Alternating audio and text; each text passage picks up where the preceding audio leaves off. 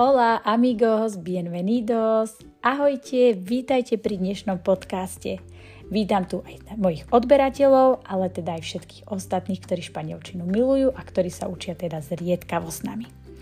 Tak ešte raz, bienvenidos. Dneska som si pre vás pripravila text, taký kratučký. Niektorí ho teda už máte, tak si ho môžete otvoriť a čítať naraz so mnou.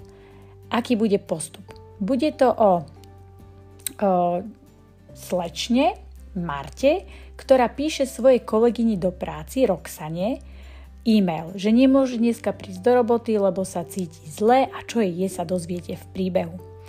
V tomto príbehu máme použité viacej časov, je tam prítomný čas, lebo to práve teraz píše ten e-mail, ale je tam aj čas minulý, preterito perfecto compuesto, teda blízka minulosť, pretože hovorí o tom, čo sa jej stalo večer alebo ráno. Ja som vám to aj zvýraznila a keď si to prečítame spolu, tak sa ku všetkému aj vrátim a skúsime si to nejak rozobrať. Takže listo, vamos, empezamos. Hola, Roxana, ¿cómo estás? Hoy no puedo ir al trabajo. Estoy mala. No me siento bien. Por la noche he tenido fiebre y me duele todo el cuerpo. Esta mañana he ido al médico y él me ha dicho que tengo la gripe fuerte. Tengo que relajarme, dormir y tomar los tratamientos. Tomo los antibióticos dos veces al día, por la mañana y por la noche. Por ahora quiero solo dormir mucho. No puedo ver la tele ni leer.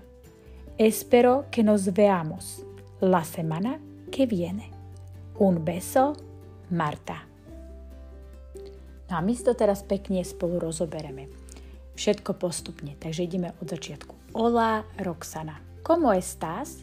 Ak ste si všimli, tak za Ola Roxana je dvojbodka. Oni to takto píšu proste v tejto písanej forme.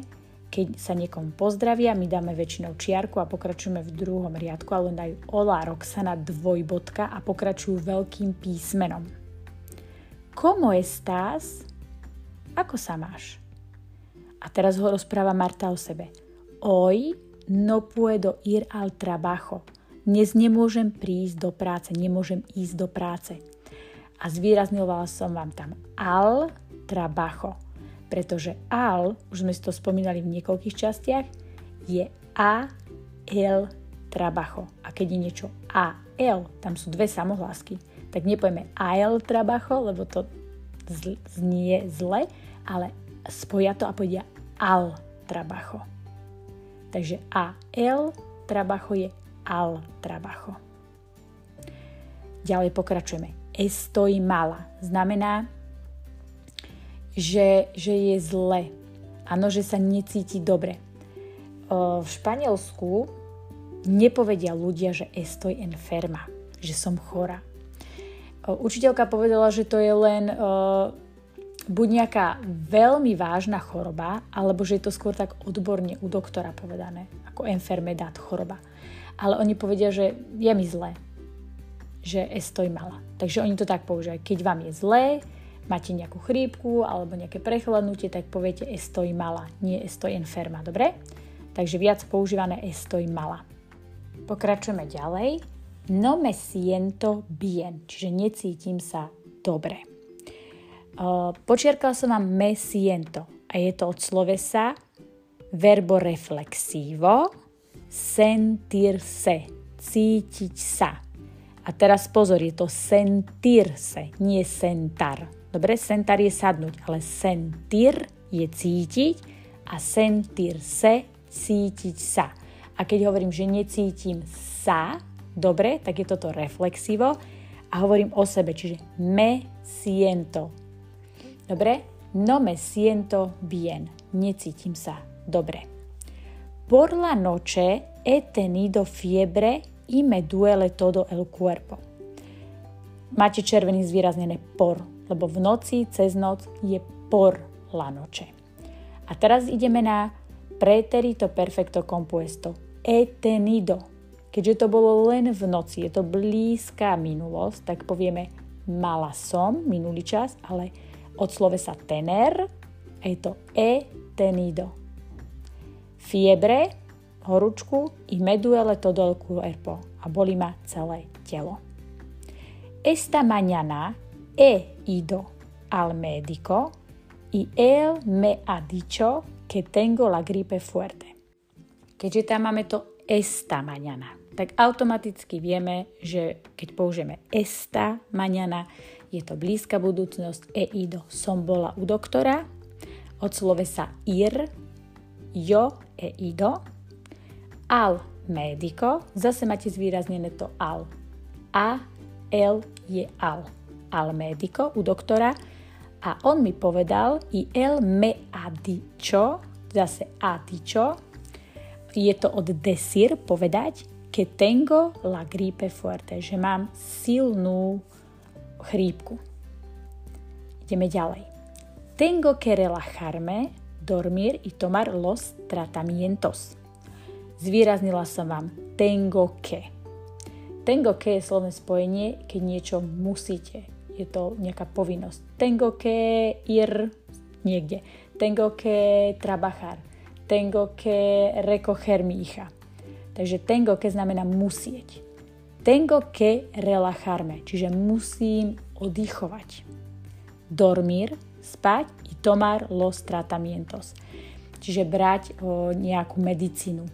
A pri, pri týchto medicínskych veciach sa o, používa sloveso tomar ako zobrať lieky, hej? Tomo los antibióticos dos veces al día. Čiže berem antibiotika dvakrát za deň. A zase al dia, zvýraznené, lebo je to A plus L je al. Por la mañana i por la noche. Máte zvýraznené por, aby sme si to zapamätali. Por ahora quiero solo dormir mucho. Ale teraz chcem iba veľa spať. No puedo ver la tele ni leer. Nemôžem ani pozerať telku, ani čítať, lebo je tak zle. Puedo je nepravidelné sloveso a je to od e, slovesa poder môcť. Yo puedo, tú puedes, čiže no puedo od poder. Espero que nos veamos la semana que viene. Espero, teda dúfam, que nos veamos, že sa vidíme la semana que viene. Budúci týždeň. Na budúci týždeň oni používajú la semana que viene. A to nos veamos, to je od slovesa ver a je to subchuntivo. Ale to sme ešte nepreberali, tak to máte len v zátvorke a netrapte sa tým, dobre? Zatiaľ. Takže la semana que viene sme skončili a to je budúci týždeň. Keď chcete niekomu povedať, že kedy sa stretneme budúci týždeň, la semana que viene. Un beso, Marta. Takže boskávam Marta. Takže sme si to celé rozobrali. Ja verím, že ste to pochopili, že vám niečo pomohlo. A chcem uh, povedať, mám moji milí zlatí, že na budúce mám pre vás pripravené ďalšie dva texty, ktoré si rozobereme. To už budú ale samozrejme uzavreté, lebo pokračujeme v tomto systéme pondelok a štvrtok pre odberateľov a na konci decembra bude zase jedna otvorená lekcia pre všetkých tak a, e, keď chcete vedieť, čo vás čaká teraz so mnou najbližšie, tak máme ďalšie dva texty pripravené, ktoré si rozoberieme. Bude tam preterito, perfecto, compuesto, ale aj indefinido. Dobre, skúsime si to dať už v takýchto textikov, lebo myslím, že to pomôže e, vám, keď to budete mať také viac napočúvané. Mám pre vás pripravené aj ďalšie tri témy. Jedna z toho je dentista, potom aj rozprávanie cez telefón, lebo to je tiež veľmi dôležité Slúbili sme si aj por para a ešte aj dokončíme nejaké las preposiciones. Ja verím, že to teda stíhame všetko a že sa s vami počujeme. A nezabudni, že ak sa chceš k nám pridať do našej malinkej komunity a zdieľať s nami dvakrát do týždňa takéto fantastické lekcie a nejaké veci aj na Instagrame. Kľudne sa k nám pripoja na Instagram, ja sa tam snažím dávať o, príspevky každý deň zo španielčiny, či už ako to vyzerá v Španielsku, alebo nejaké také základné veci. Ja sa budem na vás tešiť zase na budúce a majte sa všetci nádherne. Adios!